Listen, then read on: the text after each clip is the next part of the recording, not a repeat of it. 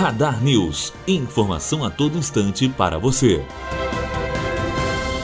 A Agência Nacional de Saúde Suplementar, ANS, recorreu da liminar que fixava um teto de 5,72% para o reajuste de planos de saúde individuais. O recurso, um agravo de instrumento, foi apresentado nesta quinta-feira. Se aprovado, ele abrirá caminho para que a agência anuncie um aumento para os contratos, que deve ser de aproximadamente 10%. Matheus Azevedo, aluno do primeiro ano de jornalismo direto para a rádio Unifoa, formando para para a vida.